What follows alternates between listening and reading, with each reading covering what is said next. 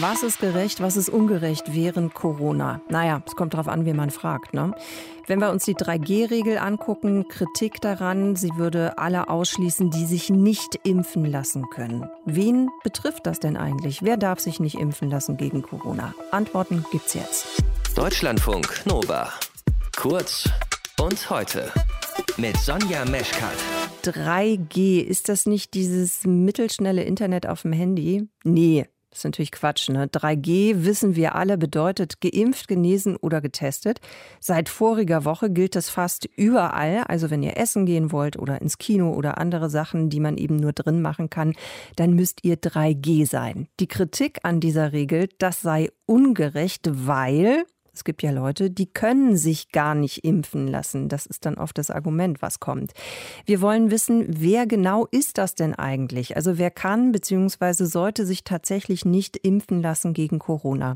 Wir gucken uns das jetzt zusammen genauer an mit Till Koch. Der ist Mediziner und Experte für Infektionskrankheiten und spricht darüber regelmäßig auch in seinem Podcast Infektiopod. Till, die erste Gruppe, die das betrifft, das wissen wahrscheinlich die meisten auch, das sind Kinder und Jugendliche unter zwölf ne? Die gehören dazu.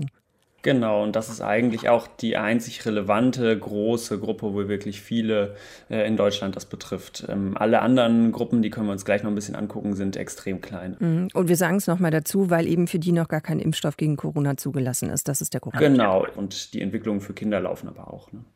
Für Leute ab zwölf Jahren empfiehlt die Ständige Impfkommission in Deutschland, also die STIKO ja mittlerweile eine Impfung gegen Corona. Wenn wir jetzt mal auf Schwangere gucken, da gibt es ja keine allgemeine Empfehlung, aber es gibt auch keine, es heißt immer Kontraindikation. Was heißt denn das genau? Genau, Kontraindikation oder Gegenanzeige, vielleicht das deutschere Wort davon, ähm, ist, äh, gebraucht man in der Medizin immer, wenn irgendwas ganz stark dagegen spricht, dass man ein Medikament gibt oder in dem Fall eine Impfung verabreicht. Und da gibt es tatsächlich eigentlich so gut wie keine Kontraindikation gegen ähm, Impfstoffe gegen Covid-19. Wir sprechen jetzt erstmal immer von RNA-Impfstoffen. Ne? Die vektorbasierten Impfstoffe, AstraZeneca zum Beispiel, können wir uns gleich nochmal angucken. Du hattest jetzt gerade die Schwangeren angesprochen und da gibt es von der relevanten Fachgesellschaft Gesellschaft, nämlich von der DGGG, von der Deutschen Gesellschaft für Gynäkologie und Geburtshilfe, gibt es tatsächlich eine klare Empfehlung und auch in anderen Ländern, englischsprachigen Ländern, USA oder UK, gibt es seit vielen Monaten eine ganz klare Empfehlung, dass sich Schwangere auch impfen lassen sollen. Und da wissen wir mittlerweile, dass es sicher und auf jeden Fall zu empfehlen ist ne, für Schwangere. Dann lass uns noch mal genauer gucken. Also was für Kontraindikationen, also Gegenanzeigen gibt es denn? Also wirklich Umstände, die medizinisch ganz klar gegen eine Corona-Impfung sprechen? Also wenn man das genau wissen will, kann man auf jeden Fall immer gut in den Beipackzettel gucken, sowieso von Medikamenten. Da steht das immer drin unter dem äh, Stichwort Gegenanzeige dann meistens. Der Beipackzettel für Covid-19-Impfungen, jetzt zum Beispiel ähm, von Pfizer BioNTech, ist von der EMA veröffentlicht in, glaube ich, 26 Sprachen oder so. Und da steht die einzig wirkliche harte Kontraindikation drin, dass man eine Überempfindlichkeit gegen einen der Wirkstoffe hat. Also in der Praxis heißt das meistens, dass wenn man äh, auf die erste Impfung schon mal eine schwere allergische allergische Reaktion gehabt hat, dass das tatsächlich ein medizinischer Grund sein kann, warum man zum Beispiel die zweite Spritze nicht mehr kriegt.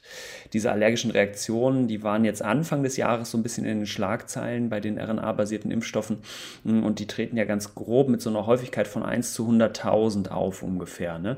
Das heißt, das ist jetzt nicht nur ein bisschen Rötung in den ähm, Tagen danach, wo man geimpft wurde am Oberarm, sondern wirklich eine ähm, äh, schwere allergische Reaktion. Die konnte man in den aller, allermeisten Fällen auch sehr gut medizinisch beherrschen. Also man hat dann Medikamente akut gegeben dagegen, wie Cortison zum Beispiel, und äh, dann ist auch nichts Schlimmes passiert. Ne? Aber genau das wäre auch eine mögliche Kontraindikation. Mhm, okay, also das ist der mRNA-Impfstoff. Was ist denn dann mit den vektorbasierten, also AstraZeneca zum Beispiel? Was wäre da eine Kontraindikation? Genau, da kommen wir jetzt zu den äh, relativen Kontraindikationen, also sagen wir mal zu den eher weicheren Kontraindikationen und das muss man dann immer mit anderen Umständen noch in der Gesamtmengenlage gewichten. Und eine von solchen relativen Kontraindikationen bei den vektorbasierten Impfstoffen im Moment äh, sind eben Frauen unter einem bestimmten Alter. Das variiert je nach Land. Ähm, man sagt so grob unter 60 ja in Deutschland. Ne?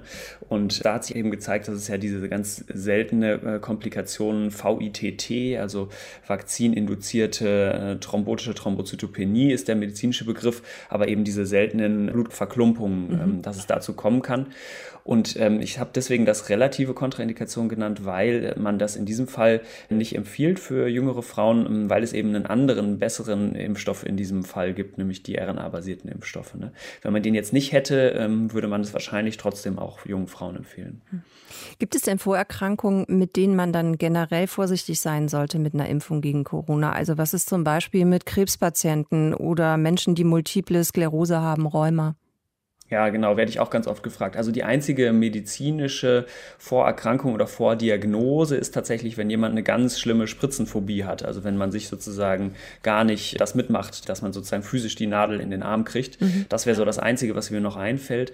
Alles, was du jetzt gerade genannt hast, also vor allem ähm, Erkrankungen, die mit einer äh, Schwächung des Immunsystems einhergehen, also entweder weil ich Krebs habe oder weil ich zum Beispiel eine Chemotherapie bekomme oder ähm, aus anderen Gründen oder vielleicht auch, weil ich eine Autoimmunerkrankung habe, das sind alles gar keine Gründe, äh, mich nicht impfen zu lassen, sondern im Gegenteil, das, da empfehlen auch die Fachgesellschaften bei MS zum Beispiel, aber auch die onkologischen Fachgesellschaften sagen ganz eindeutig, das sind genau Leute, die wir gerade unbedingt impfen lassen sollten, die sich unbedingt impfen lassen sollten und äh, die sollten keinesfalls davon Abstand nehmen, sich zu impfen, ne, wegen der Grunderkrankung.